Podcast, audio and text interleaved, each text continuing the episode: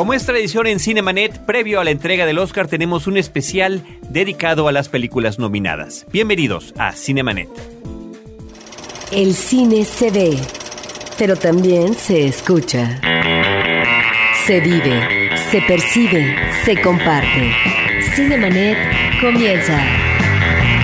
Carlos del Río y Roberto Ortiz en cabina.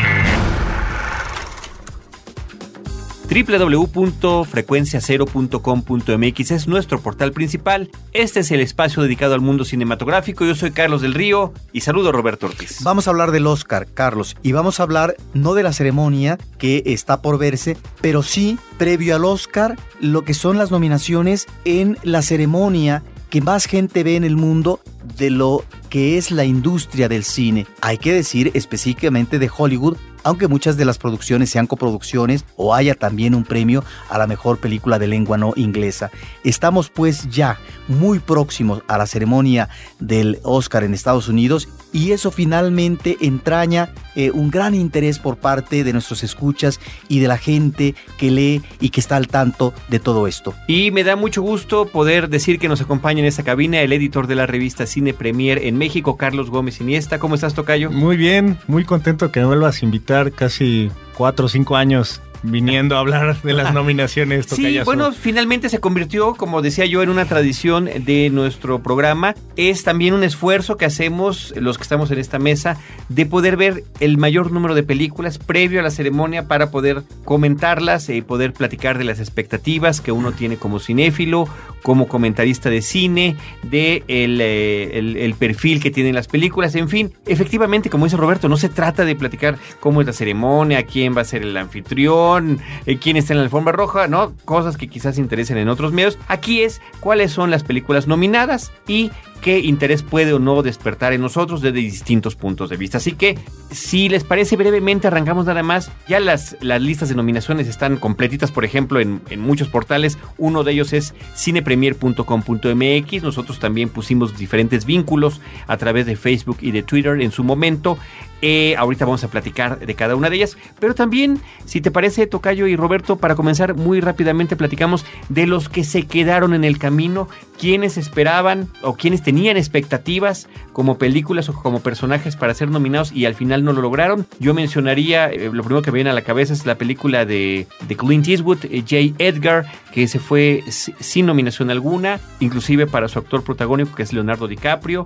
Estaría la película también de Drive, una película con eh, protagonizada por Ryan Gosling. Bueno, el propio Ryan Gosling que participó en tres películas importantes con diferentes tipos de personajes, en dos casos protagónico, en uno de ellos secundario, pero que mantuvo excelencia, diría yo, en su presencia en pantalla, que fue en Drive, que fue en em, Crazy Stupid Love, Loco y Estúpido Amor, y en la película Poder y Traición de Ides of March, y que al final no recibió ninguna nominación, o la película de Almodóvar, que tampoco tuvo nominación, al menos en los Oscars. Bueno, a mí una de las sorpresas más grandes eh, de, todas las candidaturas es que en el ramo de mejor película animada no esté Disney eh. representando. Creo que es una de las cosas más fuertes que, pues, que me ha tocado ver en, la historia, ¿no? Desde que se fundó la categoría. Pixar, tampoco.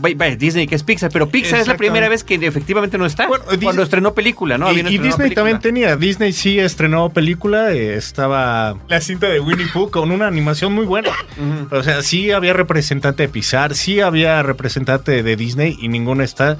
Se me hace un fracaso para, para Disney. alguien, alguien deben de estar regañando en, California. Las, y cabezas, bueno, las cabezas rodarán. ¿Y, las aventuras de Tintín. Y las aventuras de Tintín que desde que se estrenó se consideraba la, prácticamente la ganadora, ¿no?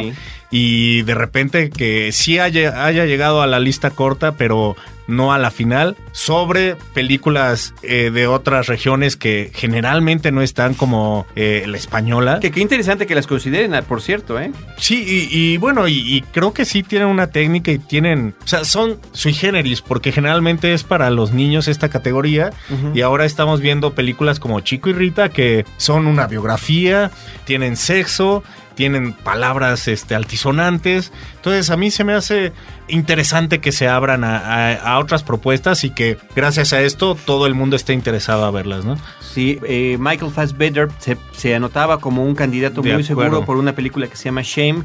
No llegó y parece que el lugar que está ocupando es eh, justamente de Mian Bichir, el mexicano, que me parece que está muy Bueno, bien. Que podría ser eso, podría ser Leonardo DiCaprio también. ¿no? Podría ser inclusive Clooney, ¿eh? Podría ser. Bueno, ahorita hablamos de cada categoría.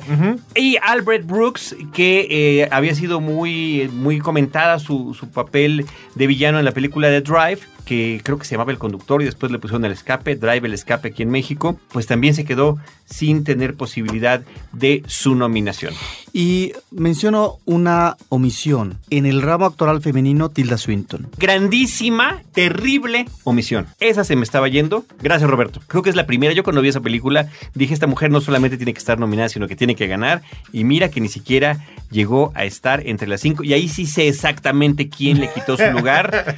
Una mujer que se llama Rooney Mara, que no tiene absolutamente nada que hacer. Pero bueno, vamos a arrancar esto con las que sí están nominadas. Tocayo, no seas malodinos. Primero, las películas en orden de número de nominaciones, las que más tienen. Eh, bueno, en primer lugar, con 11 nominaciones está Hugo, o Hugo Cabret, las, La invención de la Hugo Cabret. invención de Hugo Cabret, que así se llama en México. Segundo lugar, con 10 nominaciones, El Artista. Después viene eh, Caballo de Guerra con 6. El Juego de la Fortuna, Moneyball, con 6 también. Eh, la Chica del Dragón Tatuado, con 5. Los Descendientes, con 5. Historias Cruzadas, con 4. Medianoche en París, con 4.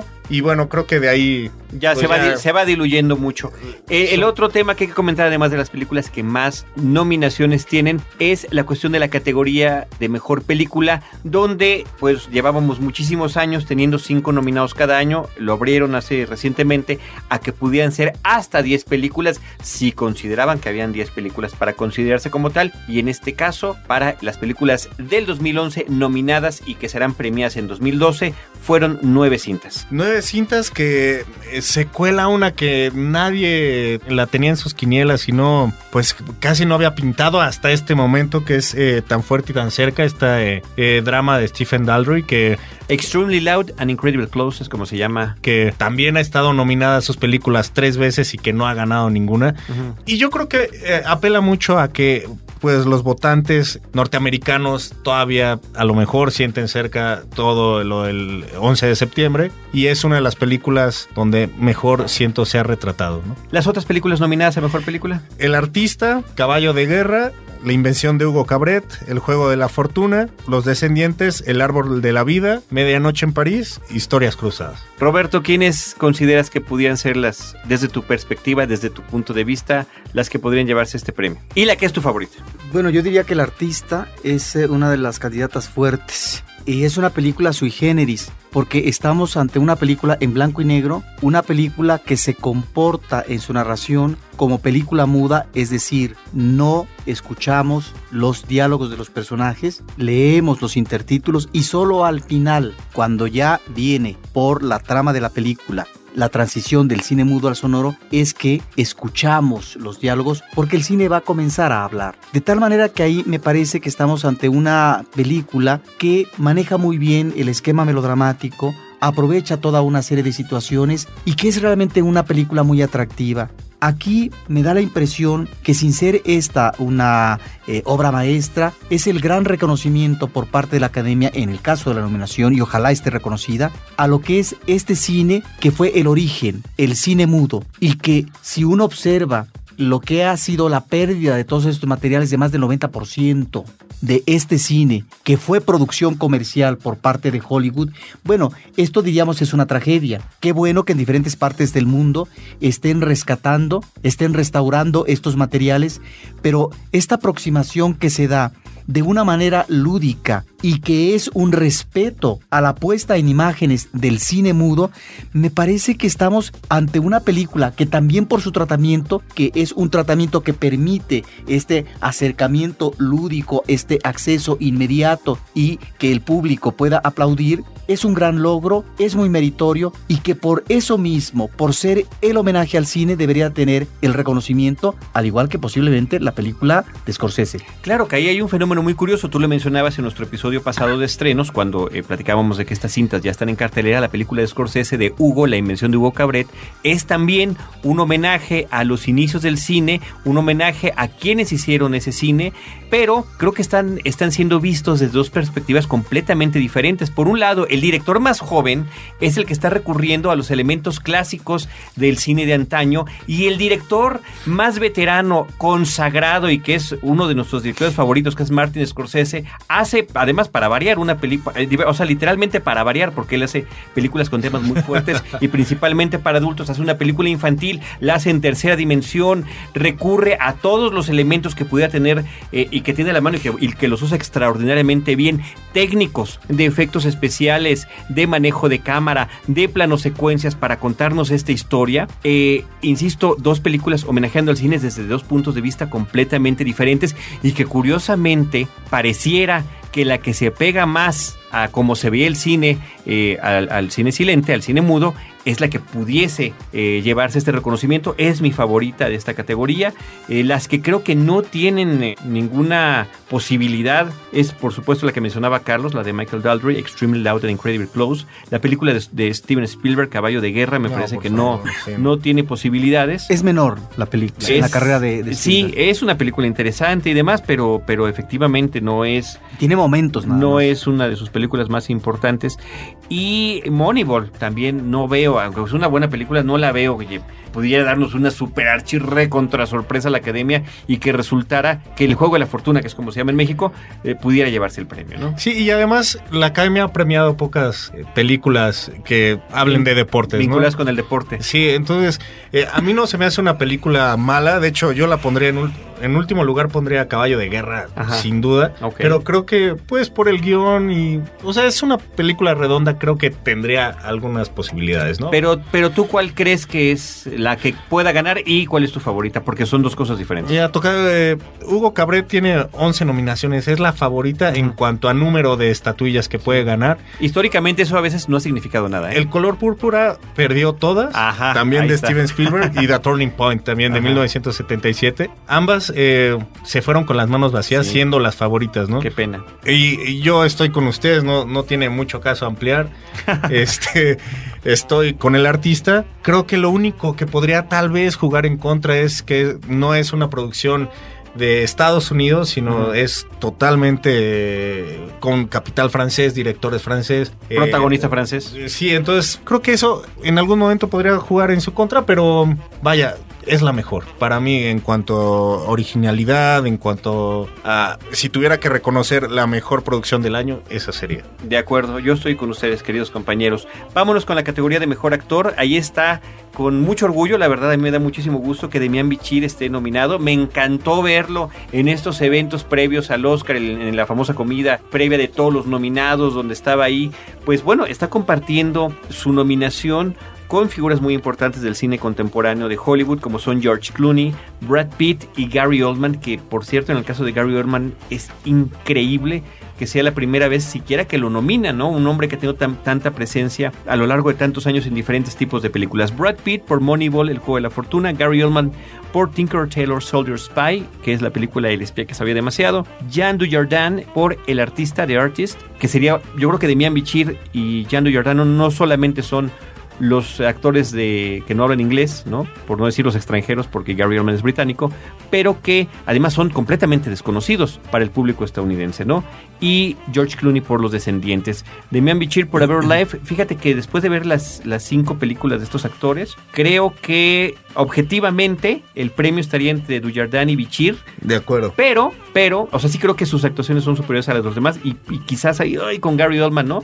A los que descartaría serían a Brad Pitt y a George Clooney y que pues ahorita por la, inercia que lleva ya con otro tipo de premiaciones, el artista es la que se figura como para que Jean Dujardin se lo lleve. De acuerdo, y aparte, bueno, inició ganando desde su presentación En eh, Cannes. en Cannes, y de ahí también ganó el, el Actors Guild, ganó el Globo de Oro. Creo que no ha habido, creo que no ha habido, a ver si alguien me corrige por ahí de los que nos están escuchando, una nominación que haya tenido Jean Dujardin por esta película que no haya ganado. Roberto. Ahora, yo le daría el premio a Gary Oldman. Me parece que Bichir es cumplidor, pero ni mucho menos estamos ante una gran actuación. La película también es menos que mediana, pero bueno, como actuación me parece que cumple, pero no es ni mucho menos la gran actuación. Creo que en el caso de Gary Oldman estamos ante una actuación extraordinaria, ante una actuación en donde la contención está expresando toda una serie de elementos de un personaje que tiene que comportarse así en función del trabajo de espionaje que tiene encomendado y que por lo tanto no puede descubrir muchas de las fichas porque es un trabajo secreto que tiene que ver con el espionaje, el espionaje por parte de una corporación británica en los países del este. Me parece que ahí estamos ante una actuación que queda para la historia. En el caso de la actuación de la película El artista? Me parece que sí. Estamos sobre todo a una actuación muy vistosa y por eso es que le pueden dar el Oscar. Porque finalmente es una de esas actuaciones que el público arropa inmediatamente.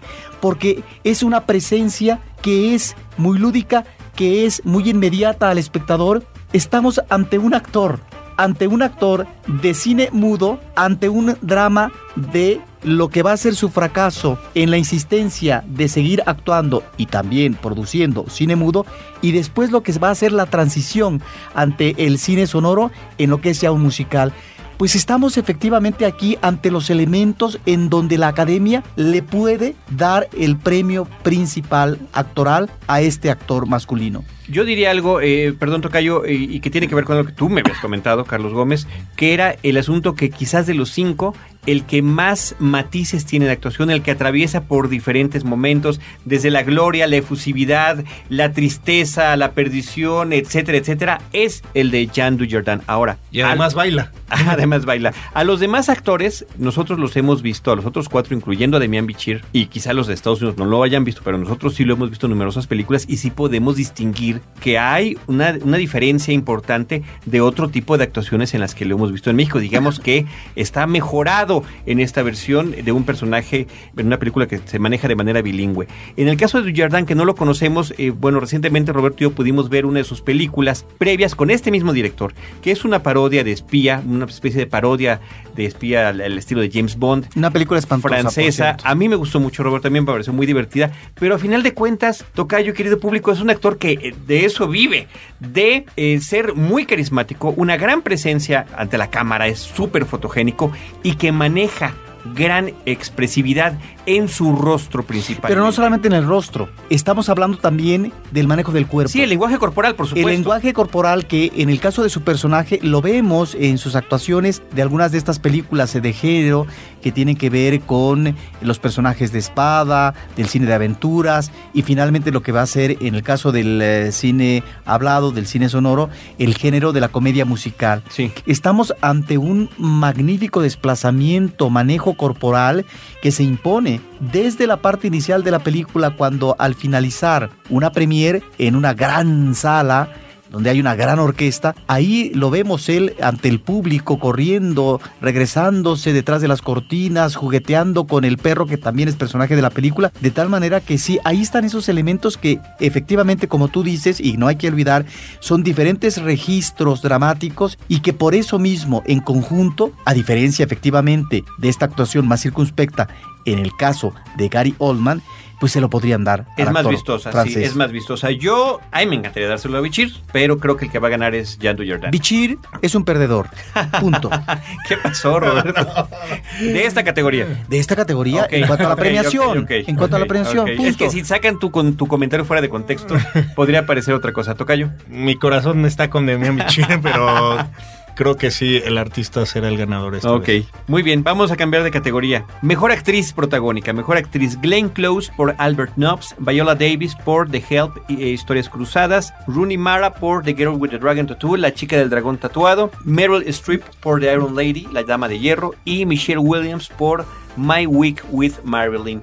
Creo que de estas cinco actuaciones, la única que no hemos tenido oportunidad de ver es la de Michelle Williams. La película My Week with Marilyn no solamente no ha llegado a México, sino que creo que, tú corrígeme si estoy mal, pero creo que todavía no hay funciones de prensa ni nada. Todavía no, se supone que se va a estrenar este mes, pero no hemos visto nada. Ok, muy bien, pues ahí está, Tocayo. Bueno, creo que híjole, no hemos visto el trabajo de Michelle Williams y eh, viene de haber ganado el Globo de Oro como mejor eh, película musical o de comedia. Que parece que no es ni musical ni de comedia. es, es extraño, ¿no? Lo hace, los Globos de Oro lo hacen comúnmente. Pero Meryl Streep está ganando todo. También es un poco el, el caso de John Dujardin Dujardin. Eh, está ganando todo, acaba de ganar el BAFTA y creo que la gran favorita de esta categoría es Meryl Streep. Eh, lleva 17 nominaciones y pues creo que... Y tiene muchos años sin ganar. Muchos, pero eh, o sea, tiene, tiene, competencia. Glenn Close ha hecho un gran trabajo también. Glenn Close tiene un trabajo maravilloso. excepcional en esta película. Albert Nobbs es una película que todavía no se estrena.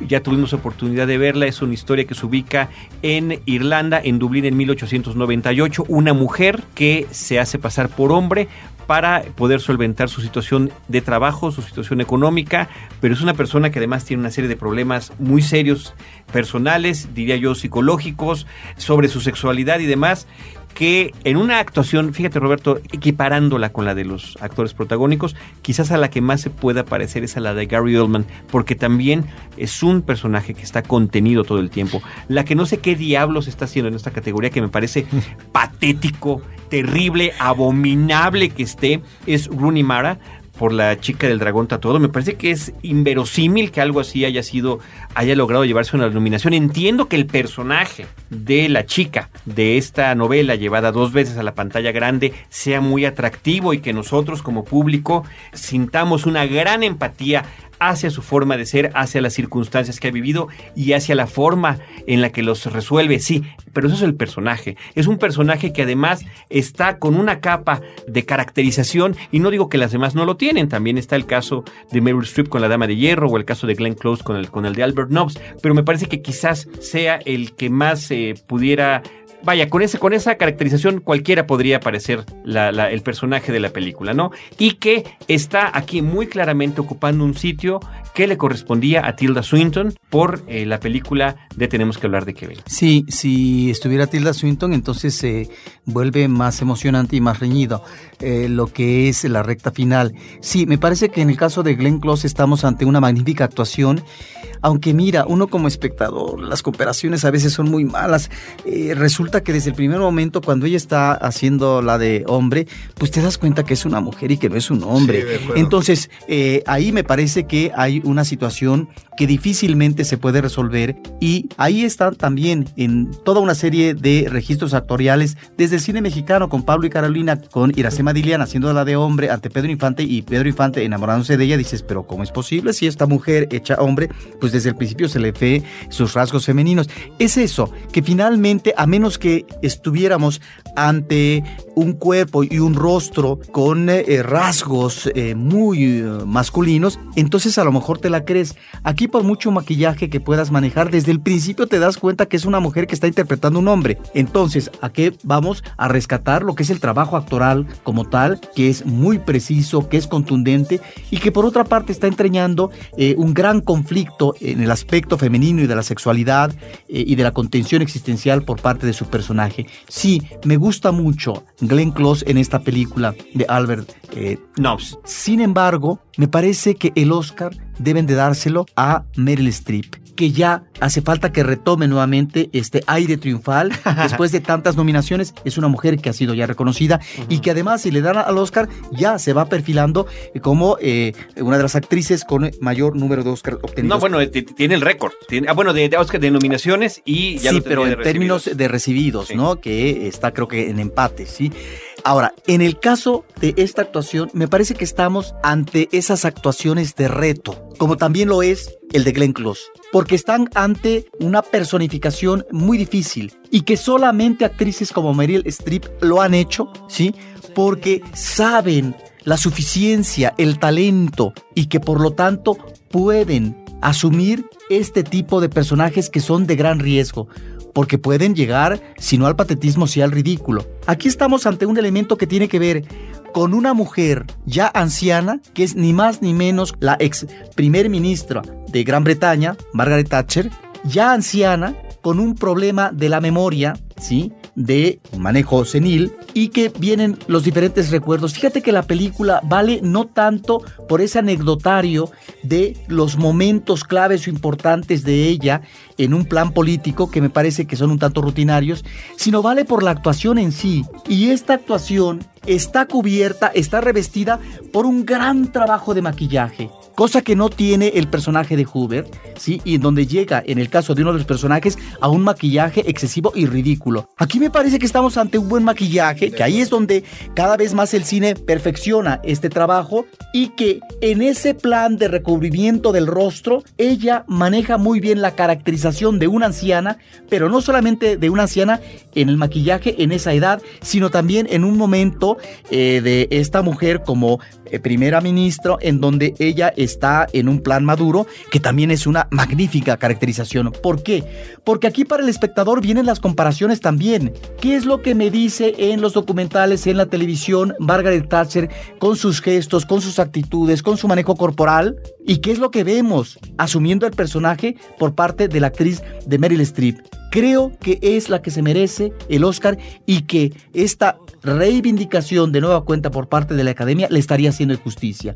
Es una actriz que en este momento de su carrera y desde hace varios años no tiene empacho ni tiene tampoco el miedo a poder parodiarse y a manejar ciertos eh, personajes eh, de malvada, ciertos personajes menores, pero que finalmente ella los toma con un aire, con un donaire, porque sabe la gran actriz que es, tanto para un género, tanto para un tipo de personaje como de otro. Estamos ante una gran gran actuación y que sí ameritaría el Oscar. Pues eh, yo también la considero la favorita y digo, también no hay que descartar, no hemos hablado de, eh, Viola Davis, no hay que descartarla, ella ganó el premio del sindicato de actores, se lo ganó Meryl Streep sin embargo, bueno, eh, es un trabajo dramático. Ella interpreta a una sirvienta en esta era de tensión racial y, se pone al tú por tú con, pues, con las blancas de la época, ¿no? Entonces, sí hay unas partes exquisitas eh, a la hora de actuar, pero creo que lo que dice Roberto es muy importante. El maquillaje también con el que han realzado el poder histriónico de Meryl Streep es inigualable, ¿no? y creo que hace una una película que vale la pena nomás por ver esa clase de actuación.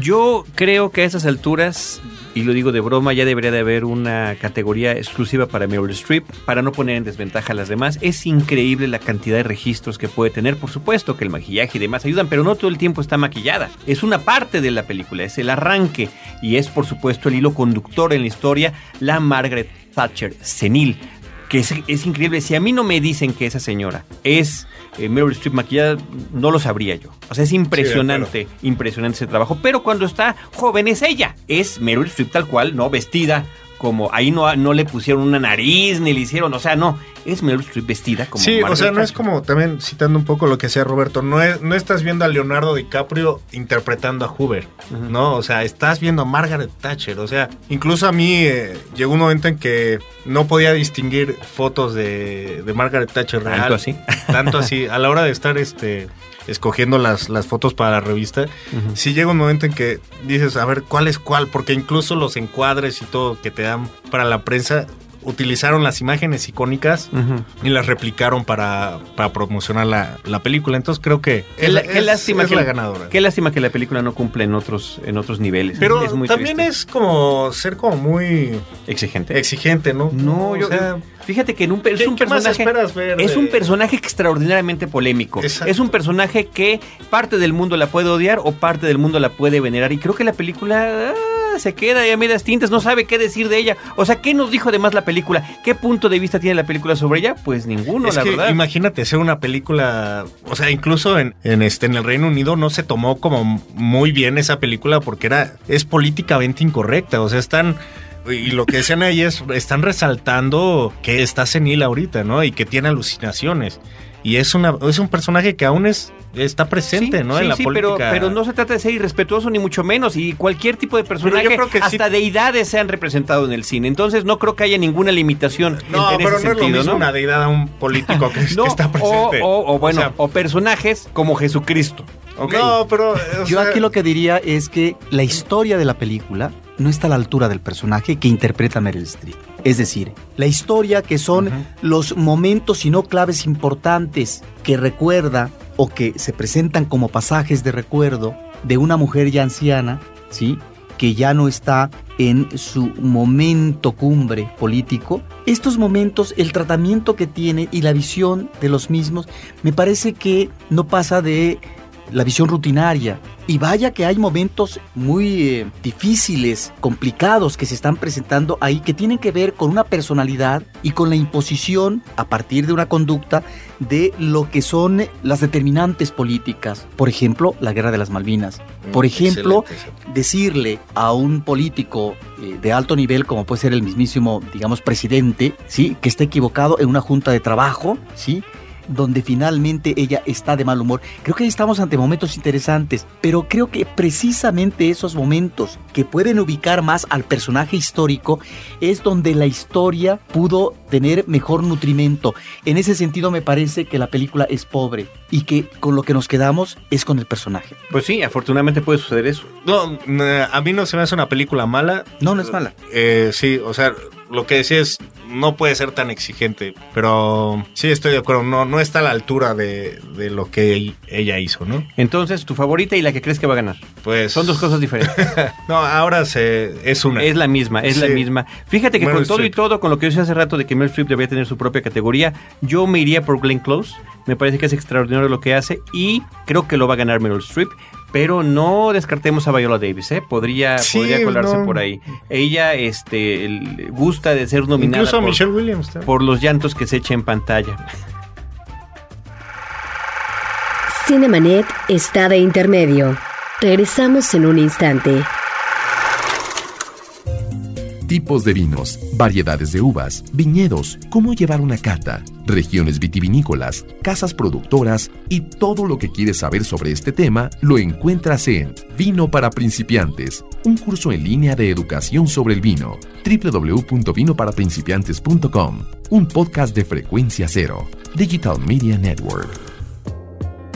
Las diferentes expresiones artísticas se entrelazan con la tecnología y los medios digitales en Arte 2.0. Entrevistas y reflexiones sobre el arte en red y las redes de artistas. www.arte20.org.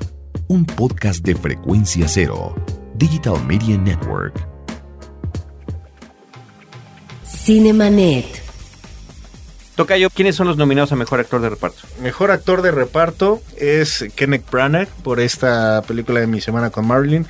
Christopher Plummer por Beginners, Así se siente el amor, Max von Sydow por Tan fuerte y tan cerca, Nick Nolte por La última pelea y Jonah Hill por El juego de la fortuna que creo que Jonah Hill es el que la tiene más difícil en... No, absolutamente. sí, de, pobrecito, no sé qué está haciendo allí, me cae muy bien, ha hecho personajes simpáticos en la pantalla, qué bueno. Vaya, esto le da mucha presencia y posiblemente le dé más trabajo, pero no veo que pueda suceder nada como que se vaya a llevar este premio. Fíjense que esta categoría a mí siempre me ha resultado muy interesante, mejor actor masculino de reparto, porque si vemos la historia de los Oscars, al menos la que a veces nos ha tocado vivir como espectadores, la mayoría de las veces se trata de personajes que prácticamente se roban la película sin ser el personaje principal.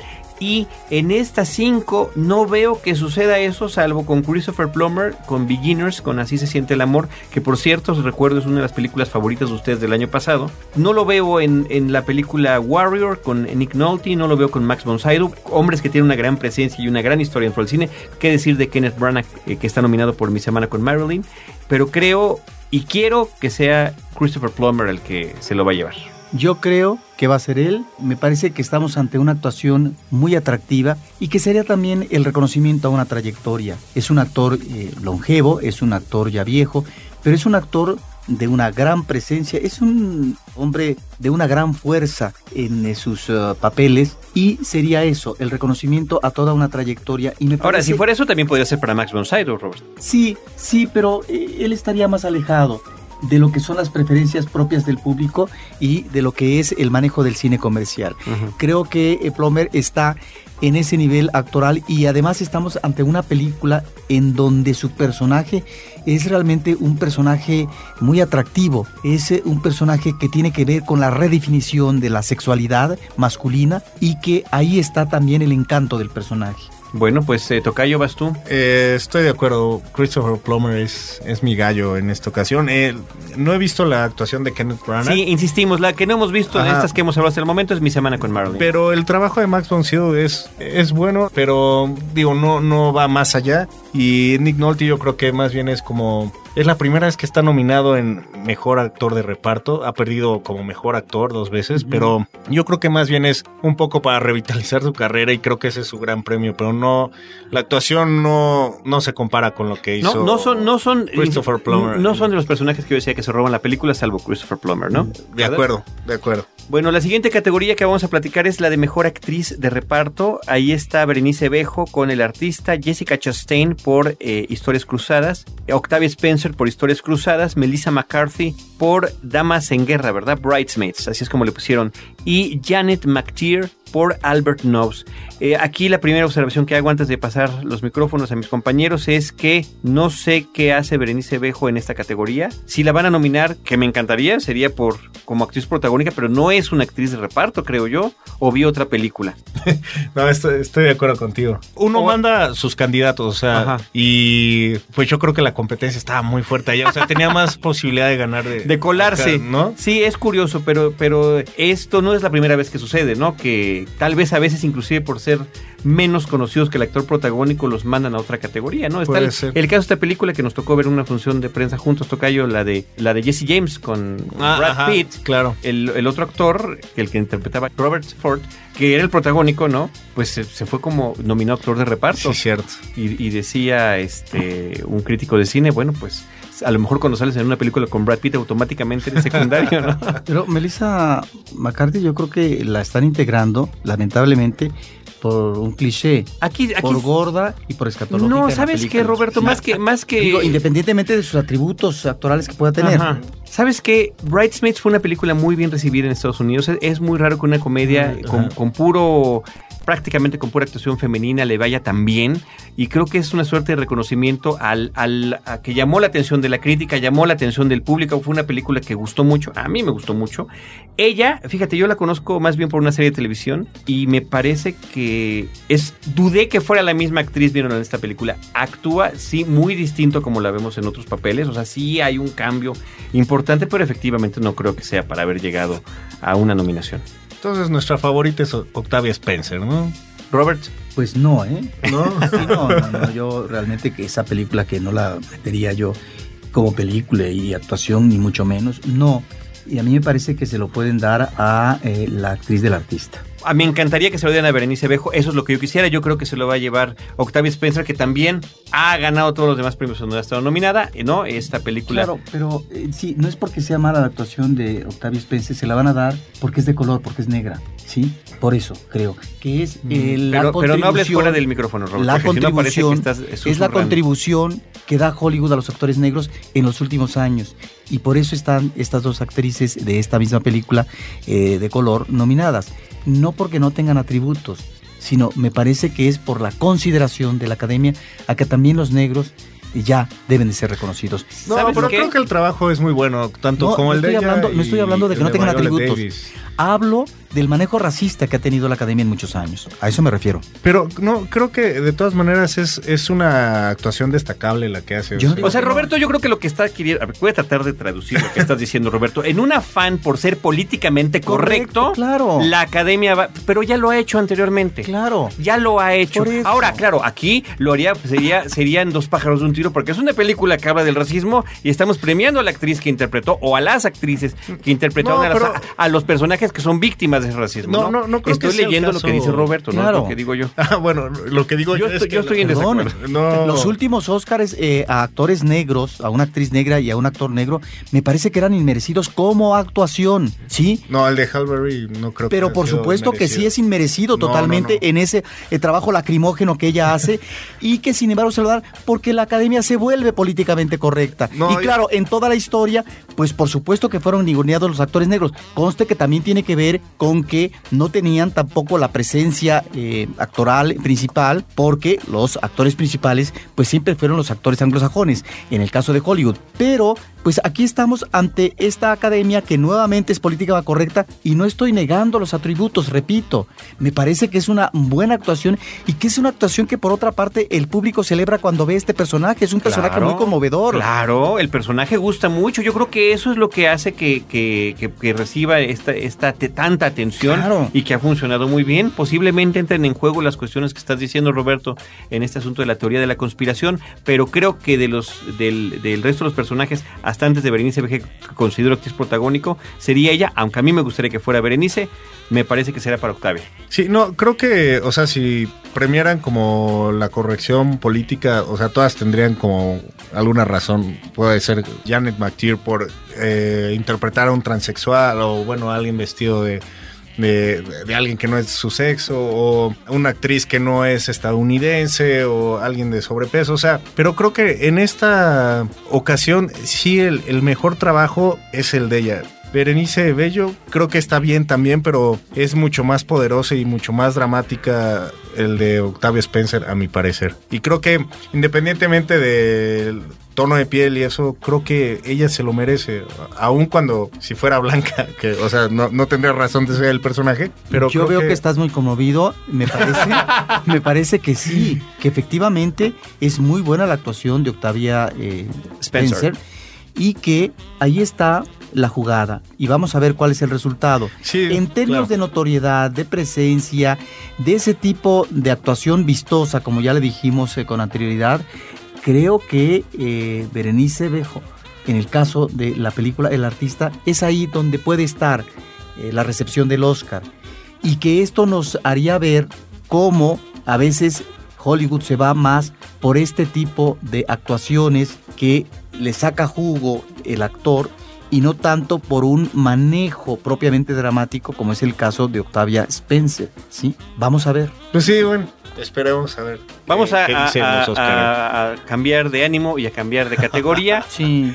Con la de mejor director, ahí está ah. Michelle Hassanavicius por El Artista, Alexander Payne por Los Descendientes, Martin Scorsese por Hugo, Woody Allen por Medianoche en París, Terrence Malick por El Árbol de la Vida. Fíjense nada más, tres directores con unas trayectorias importantísimas que ya marcaron, creo, con su trabajo definitivamente la historia del cine universal, ¿no? La historia del cine con mayúsculas, uno más incipiente de los que quedan y Alexander Payne, ¿no? Un director, digamos, mediano en la forma en la que es conocido, pero con trabajos que han sido pues ya considerados de culto, ¿no? Bueno, creo que el favorito de esta categoría es el francés Michel Hassanavicius o algo eh, así. O algo así. La película ya ganó todo, pero también el Directors Guild de la, le premió. de directores premio a, este director, aún sobre estas leyendas, ¿no? Que de repente es como, eh, suena imposible que los puedan, lo puedan premiar sobre nombres como Woody Allen o Martin Scorsese o incluso Terrence Malick. Sí, aunque recordemos que se supone, se supone que están cuestionando una película en particular, ¿no? Una película contra la otra. Y el año pasado así fue, ¿no? El discurso del rey ganó mejor película y también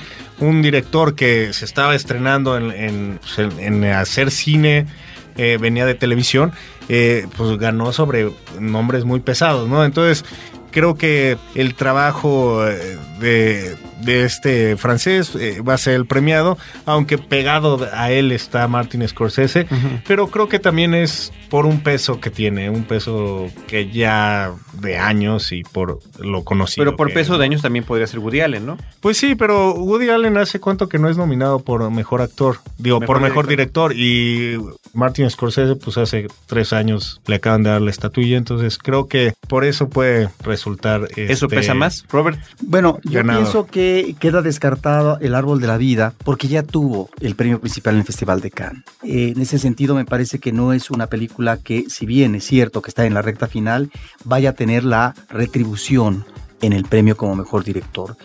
En el caso del Festival de Cannes, creo que El Árbol de la Vida, sin ser la mejor película, porque me parece que es una cinta desigual de este gran artista que es Terrence Malick, se lo dieron, me parece, por su trayectoria y el reconocimiento a uno de estos hombres que han hecho pocas películas en su trayectoria, pero donde el hombre con paciencia pule sus películas, sus proyectos de tal manera que estas películas, que muchas veces son películas eh, costosas, logra cuajarlas ante un eh, tipo de cine que no es propiamente comercial, que no es el, el cine de Spielberg, que no es ni mucho menos tampoco el cine eh, de, de Woody Allen, que tiene ya cierto público, ni es tampoco el cine de Martin Scorsese. En cuanto a director, ahí es donde a veces eh, la academia reparte un premio para la mejor película, en este caso lo que es los productores o las compañías productoras, y el premio al mejor director se lo da al director de otra cinta.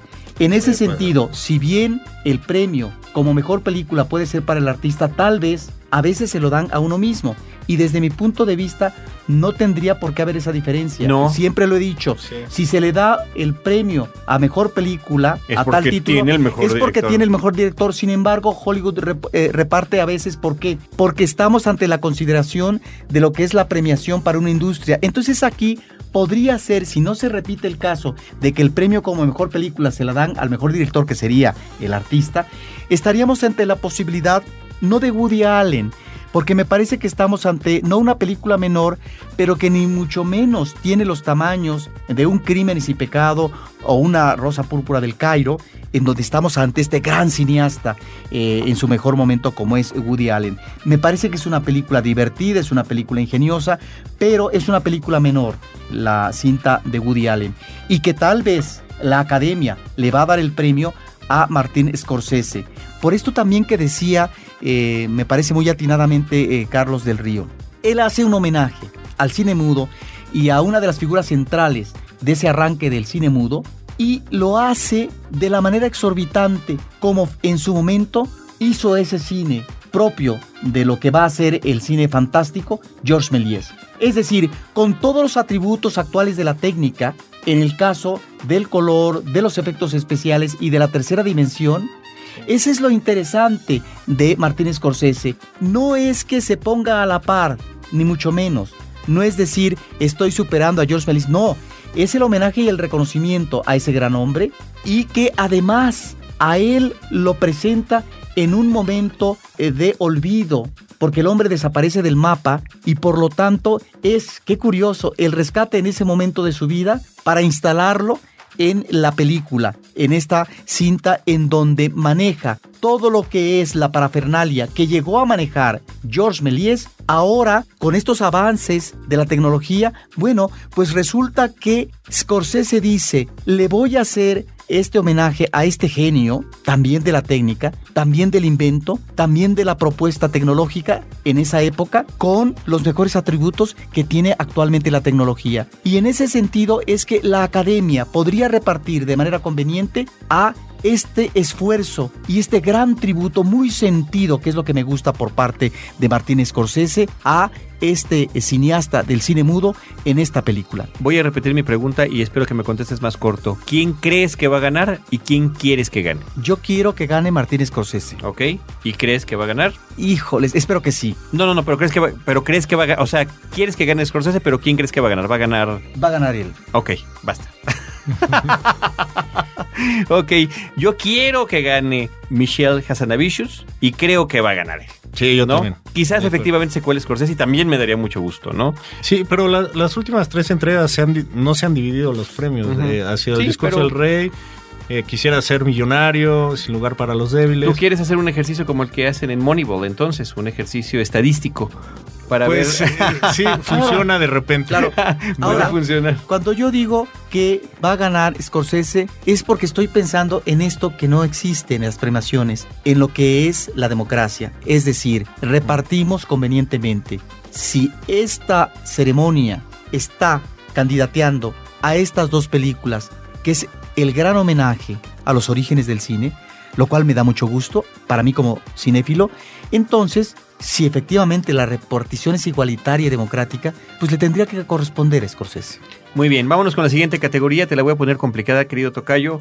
Que nos digas cuáles son las candidatas a mejor película extranjera. Eh, bueno, es A Separation de Irán, de Bélgica Bullhead, de Israel Footnote, de Polonia In Darkness y de Canadá Messier Lazare. Sí, estamos diciendo los títulos en inglés porque nos cuesta más trabajo pronunciar en belga, en hebreo, en polaco, inclusive diría yo en iraní. Pero de estas películas ahora sí que solamente hemos visto dos, son las que hemos tenido oportunidad de ver, la película de Bélgica y la película iraní. La película iraní se antoja la favorita por eh, todo lo que ha recibido de premiaciones y también de mismas nominaciones dentro de eh, la categoría de, en, el premio de los Óscares, porque está nominada también como mejor guion original. Es eh, raro, pero no poco frecuente que eh, alguna película extranjera tenga otra nominación además de la de película extranjera, algunas por fotografía, tal vez por digo inclusive por actuación, ¿no? En el caso de que alguna vez eh, ganó Roberto Benini. Pero, Roberto, la separación, ¿qué te pareció? Mira, yo solamente efectivamente puedo hablar por dos y en el caso de la película belga, yo la dejo de lado. Me parece que es una película que puntualiza demasiado el martirilogio del personaje masculino, que es eh, un personaje interesante con eh, una complejidad que entraña toda una serie de traumas provenientes de la infancia, yo creo que se excede ahí.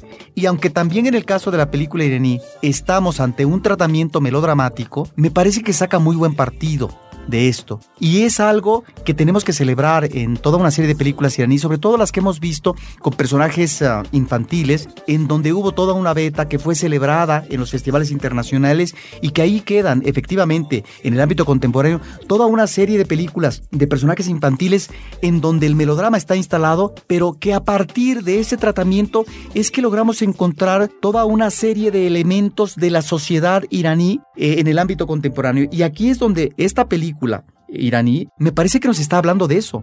Nos está hablando entre esta disparidad y este conflicto entre lo que es la tradición y la modernidad a propósito de lo que es el intento de liberación por parte de una mujer y de tratar de conciliar con el esposo cuando ella quiere ir a otro lado para poder habitar el ámbito profesional y demás. Estamos no solamente ante eso, sino también ante esta disparidad y esta contradicción que está expuesto en la película de manera muy conveniente entre lo que es la actitud machista de un esposo y lo que es el intento de recuperación de sí misma o de un manejo más conveniente de liberación por parte de la esposa. Y en medio de eso, toda una serie de situaciones que se juntan unas a las otras que nos dan como resultado, me parece, un magnífico retablo social que tiene que ver con el mundo de la política, pero que tiene que ver con el tratamiento de la justicia y que tiene que ver también con eh, los eh, diferentes niveles eh, socioeconómicos.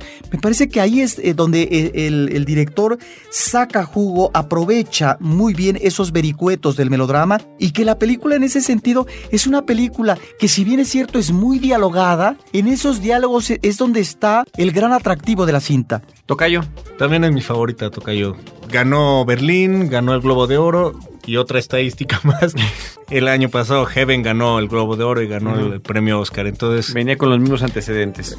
Creo que es por eso eh, la marcaré en mi quiniela. Como sí, una separación. A mí me llamó mucho la atención. Les platicaba a ustedes dos antes de entrar a la grabación que la película me había parecido que retrataba eh, esta sociedad iraní contemporánea y que yo le veía una gran cantidad de similitudes a las situaciones que vivimos eh, sociales, económicas, burocráticas y de administración de justicia en México. Me parece que hay muchos paralelismos, inclusive estando en dos puntos tan distintos del orbe, en la propia corrupción que hay en la sociedad. No hablo exclusivamente de la cuestión institucional, de la forma en la que se comporta la gente en distintos niveles socioeconómicos y por supuesto de, las discriminaciones que hay. Es una película que arroja más de una reflexión. También vi la película de Bélgica, la película Bullhead, y me parece que efectivamente es otro tipo de tratamiento el que tiene. Habla de eh, mafias y la forma en las que se controlan, de asesinato.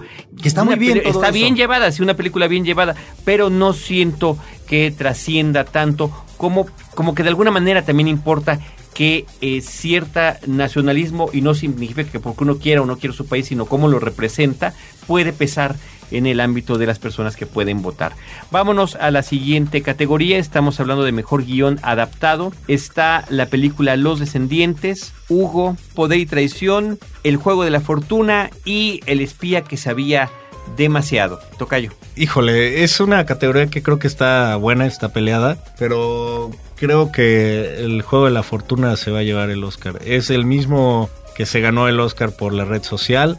Aaron Sorkin. Exactamente. Entonces, la verdad creo que el trabajo es muy bueno. La verdad es, a mí se me hace una película redonda, aunque Hugo es uno de los libros infantiles y juveniles más queridos y creo que también ahí hay una fuerte competencia, pero me voy por pero Aaron Sorkin. Fíjate que yo, gracias a un artículo que leí en Cine Premier de nuestro amigo Eduardo Scheffler, que es un ávido lector y que nos habla justamente de las diferencias entre la película y el libro, el tono que manejan, con todo que se trata además de un libro ilustrado y demás, que este sí hay una separación importante, que eso puede ser parte de, de lo que se considera un trabajo de adaptación, por supuesto. Claro. ¿no? Nos decía Eduardo que en la novela, en el libro, el personaje Hugo sin duda es el central y aquí no, se diluye un poco entre los demás personajes que aparecen en la película. Yo creo que la complejidad de la novela de, vamos a hablar de otra cosa, la complejidad de la novela del espía que sabía demasiado, o el topo como, como se le conoce a la novela, Tinker Taylor Soldier Spy, es un elemento importante a considerar para poder reducir tantas situaciones en una sola película y creo que sería el que creo y el que quiero que se lleve ese premio habiendo visto estas cinco películas, Roberto. Yo me quedaría con el espía que sabía demasiado. Me parece que es eh, un guion muy bien elaborado. Creo que disminuye como guion eh, la película de Hugo. Estamos ante un buen trabajo en Poder y Traición. El Juego de la Fortuna no es eh, una película que me convenza del todo. Los Descendientes me parece que es menor eh, como tratamiento de guion. Un trabajo consistente y yo le daría el premio es El espía que sabía demasiado. Cinemanet está de intermedio. Regresamos en un instante.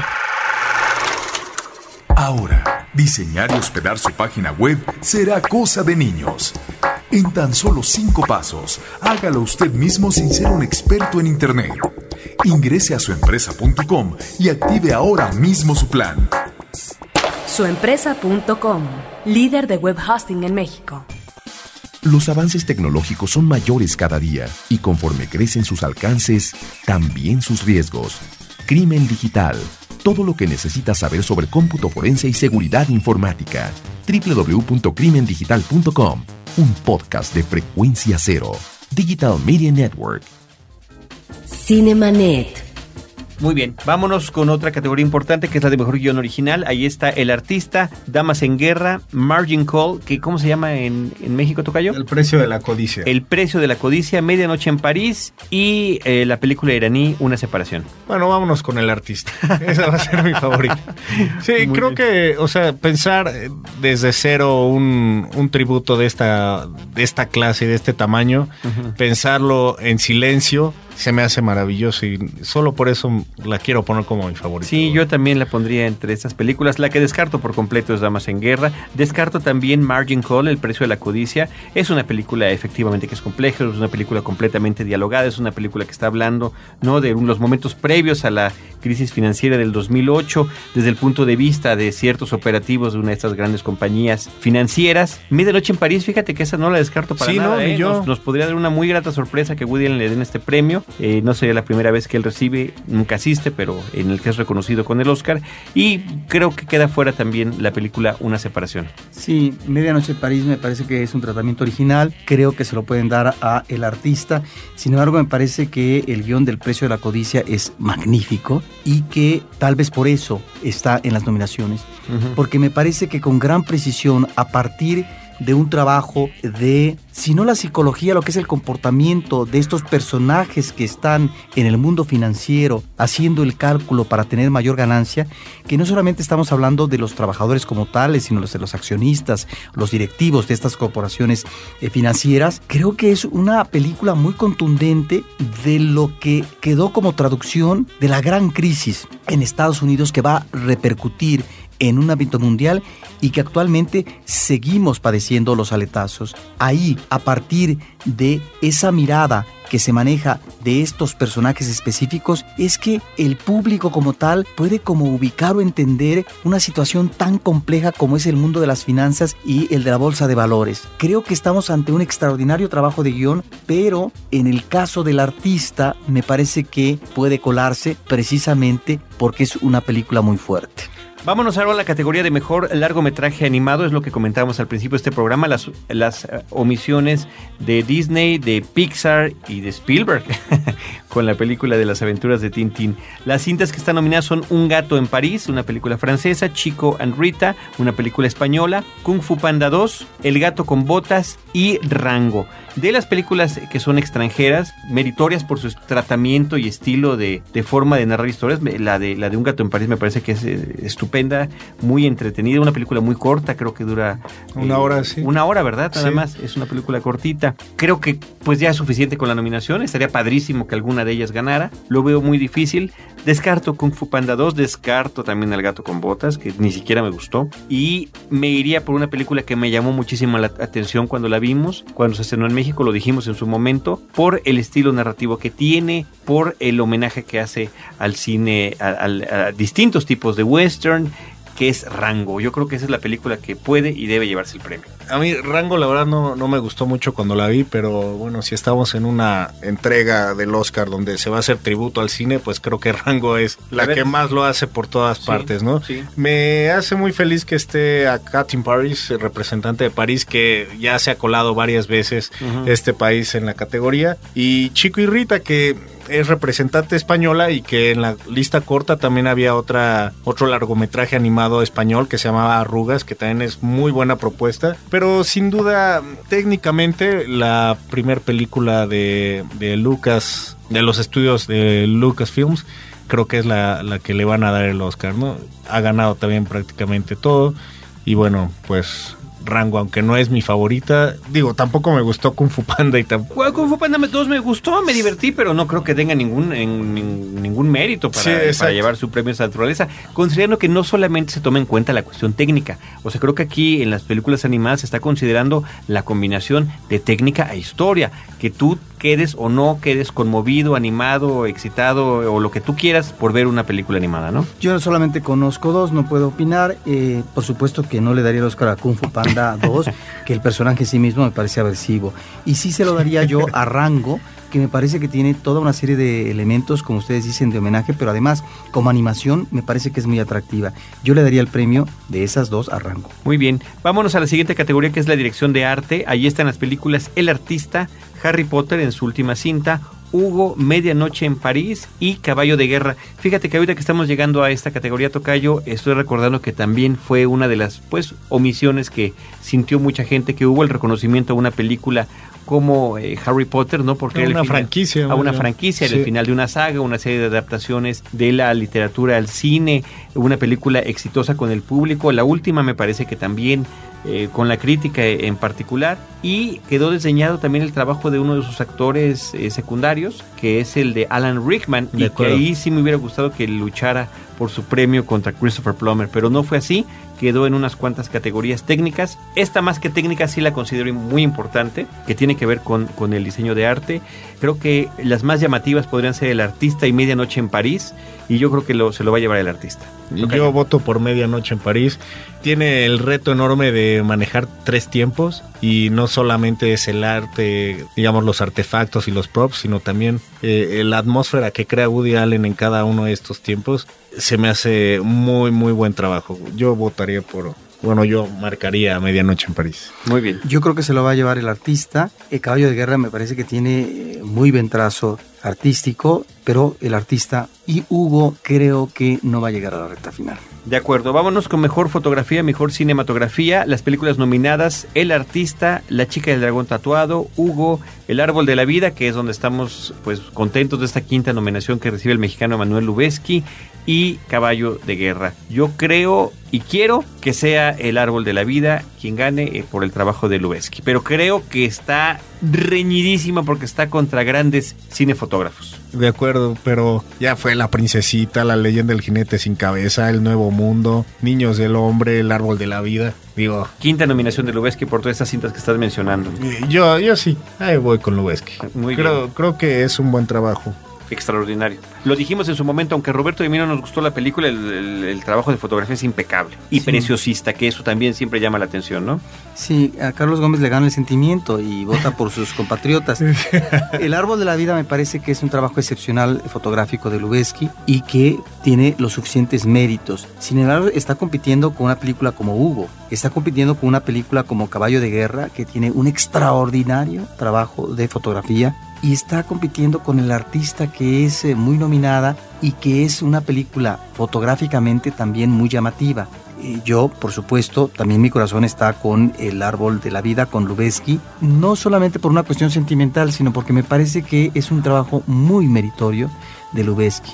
El manejar dos instancias, una que tiene que ver con efectos especiales y el manejar también eh, lo que es el retablo muy bien manejado fotográficamente hablando de la existencia de una familia ¿sí? en sus vínculos y en, en sus ah, fragmentaciones a partir de una envoltura escenográfica natural ¿sí? de la casa, de los árboles, etcétera, que me parece que está muy bien cuajado. Pues ahí está, esas preferencias por este lado, sí nos ganará el nacionalismo, puede ser, son, son grandes trabajos todos, pero efectivamente, como mencionaba Carlos Gómez, no nada más es una trayectoria importante y consolidada, sino que ha sido con directores importantes, serios, y en este caso, en este caso, El Árbol de la Vida con Lubeski también trata sobre una serie de espacios abiertos, luminosos, muchas escenas de, de a contraluz. Me parece que es estupendo ese trabajo y espero que sea así reconocido. Vámonos con mezcla de sonido. La chica del dragón tatuado, Hugo, El juego de la fortuna, Transformers y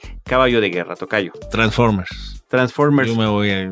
Digo, no, no me gustó la película, creo que Sí. la... Bueno, está mejor que la segunda parte, pero eh, híjole, aquí sí creo que el trabajo es muy bueno. Un- Una categoría 100% técnica. Roberto, Pues no sé, la verdad, porque pues no conozco todas las películas, pero a lo mejor Hugo. cuando dices no conoces todas las películas es porque no viste Transformers, porque todas las demás sí las Ni viste. la vería jamás en mi vida. Muy bien. Edición de sonido. Aquí entra una película que, que no le fue muy bien en las nominaciones, que es Drive, que es estupenda. La chica del dragón tatuado, Hugo, Transformers una vez más y Caballo de Guerra nuevamente. Me sigo yendo con Transformers. Te sigues yendo con Ajá. Transformers, vas hacia la cuestión de... de- Sí, sí, sí. Muy bien. Eh, Roberto. Pues caballo de guerra. Caballo de Guerra. Yo creo que podría ser La chica del dragón tatuado. Me encantaría que ganara Drive. Me daría muchísimo gusto.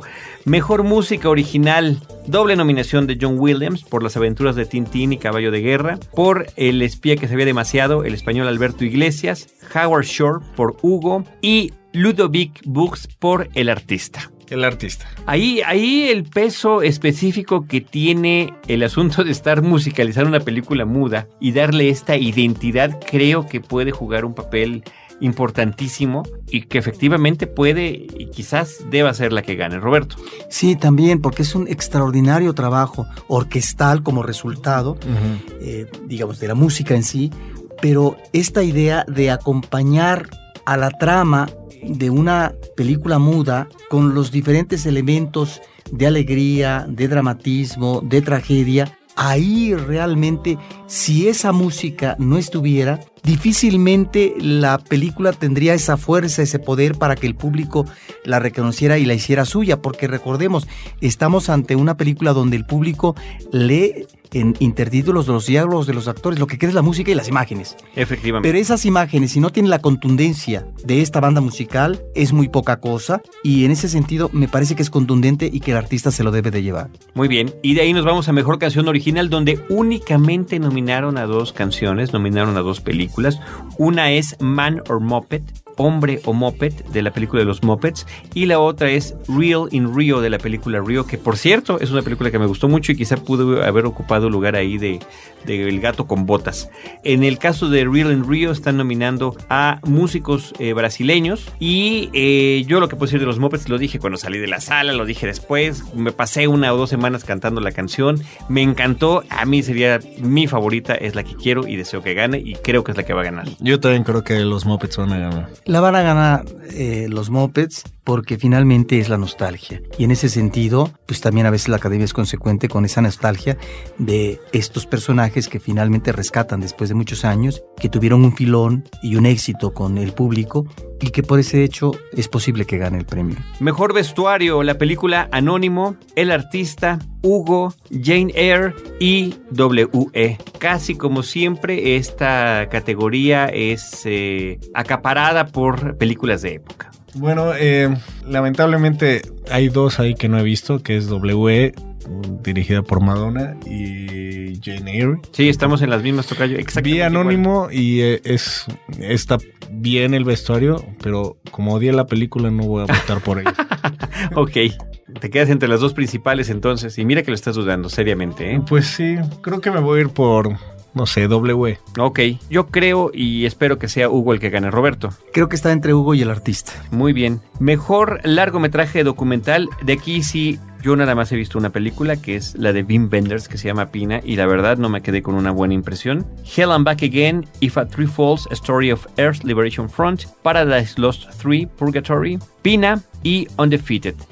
Por lo que he leído yo, la película de Pina es la que se maneja como la favorita, no nada más porque está siendo dirigida por un hombre que es un consentido un- de muchísimos cinéfilos, sino porque también es un trabajo interesante técnicamente que hace en tercera dimensión y porque es un homenaje, eh, una película dedicada a una coreógrafa que es Pina Bausch y que pues murió en unos cuantos días cuando se le detectó cáncer antes de filmar esta película. Así que la cinta queda como eh, un trabajo eh, que, en el que todos los eh, hombres y mujeres que pertenecen a la compañía que ella formó están hablando de su trayectoria y mostrando algunos de los eh, números interpretativos que hizo. Habría que ver si es el primer documental en tercera dimensión que se nomina. ¿no? Sería Puede ser, interesante sí, es tener ese interesante, dato. sí. Hay varios documentales sobre esta extraordinaria coreógrafa eh, de la danza contemporánea y aquí hay que invitar al público. Parece ser que en el Festival de la Ciudad de México se va a proyectar esta película y muy seguramente en tercera dimensión. Sí, Bueno, se proyectó en Ambulante también, fue la película con la que Ah. abrió eh, Ambulante gira de documentales. Sí, pero va a estar presente para que el público la vea y bueno, va a ser eh, una forma de aproximarse a este personaje clave en la coreografía contemporánea. Mejor edición, El Artista, Los Descendientes, La Chica del Dragón Tatuado, Hugo y El Juego de la Fortuna. Moneyball, Tocayo. El artista. Me voy a ir con el artista. eh, no sé, me, me gusta también como este trabajo que pasa por varias épocas. Ujú. Entonces, creo que por ahí estaría bueno. Sí, está interesante, está competido. Yo creo que se, queda entre las dos películas que están dedicadas al, al gran homenaje fílmico. Y efectivamente, poder armar una película eh, muda y en blanco y negro para que las audiencias contemporáneas la vean y que guste y que sea atractiva y que sea entretenida tiene un gran mérito, Roberto. El artista creo que se la lleva, aunque eh, Hugo sería su competidor. Muy bien, mejor maquillaje son únicamente tres películas las que están nominadas: Albert Nobbs, Harry Potter, eh, la última cinta y La Dama de Hierro. En el caso de Albert Nobbs y The Iron Lady eh, son además los maquillajes que ayudan en la interpretación de dos de las actrices nominadas como actriz protagónica. Y en el caso de Harry Potter, bueno, pues estamos hablando de cine fantástico, estamos hablando de una producción industrial. Si fuera por la gran tarea que representó, pues sin duda debería de ser para Harry Potter, porque imagínate el tamaño del equipo de maquillistas involucrados en esta producción, los diferentes manejos que tienen que hacer de prótesis, no nada más para los personajes protagónicos, pues, sino para todos los extras que están participando en las diferentes escenas.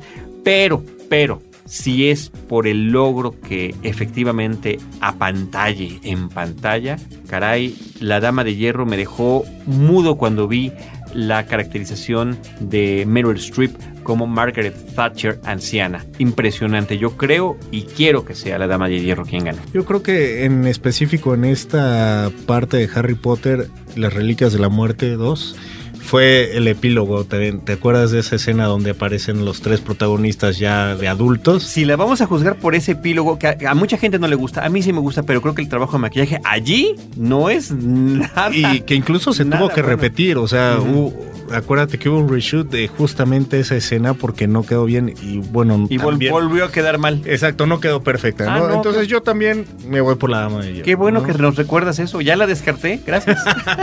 Sí, por lo tanto, Harry Potter Por lo tanto, es Roberto. es desigual. Y en ese sentido, aunque estemos hablando del maquillaje de un actor, que en este caso es eh, una mujer y es excepcional, el premio se lo deberían de dar efectivamente la Dama de Hierro.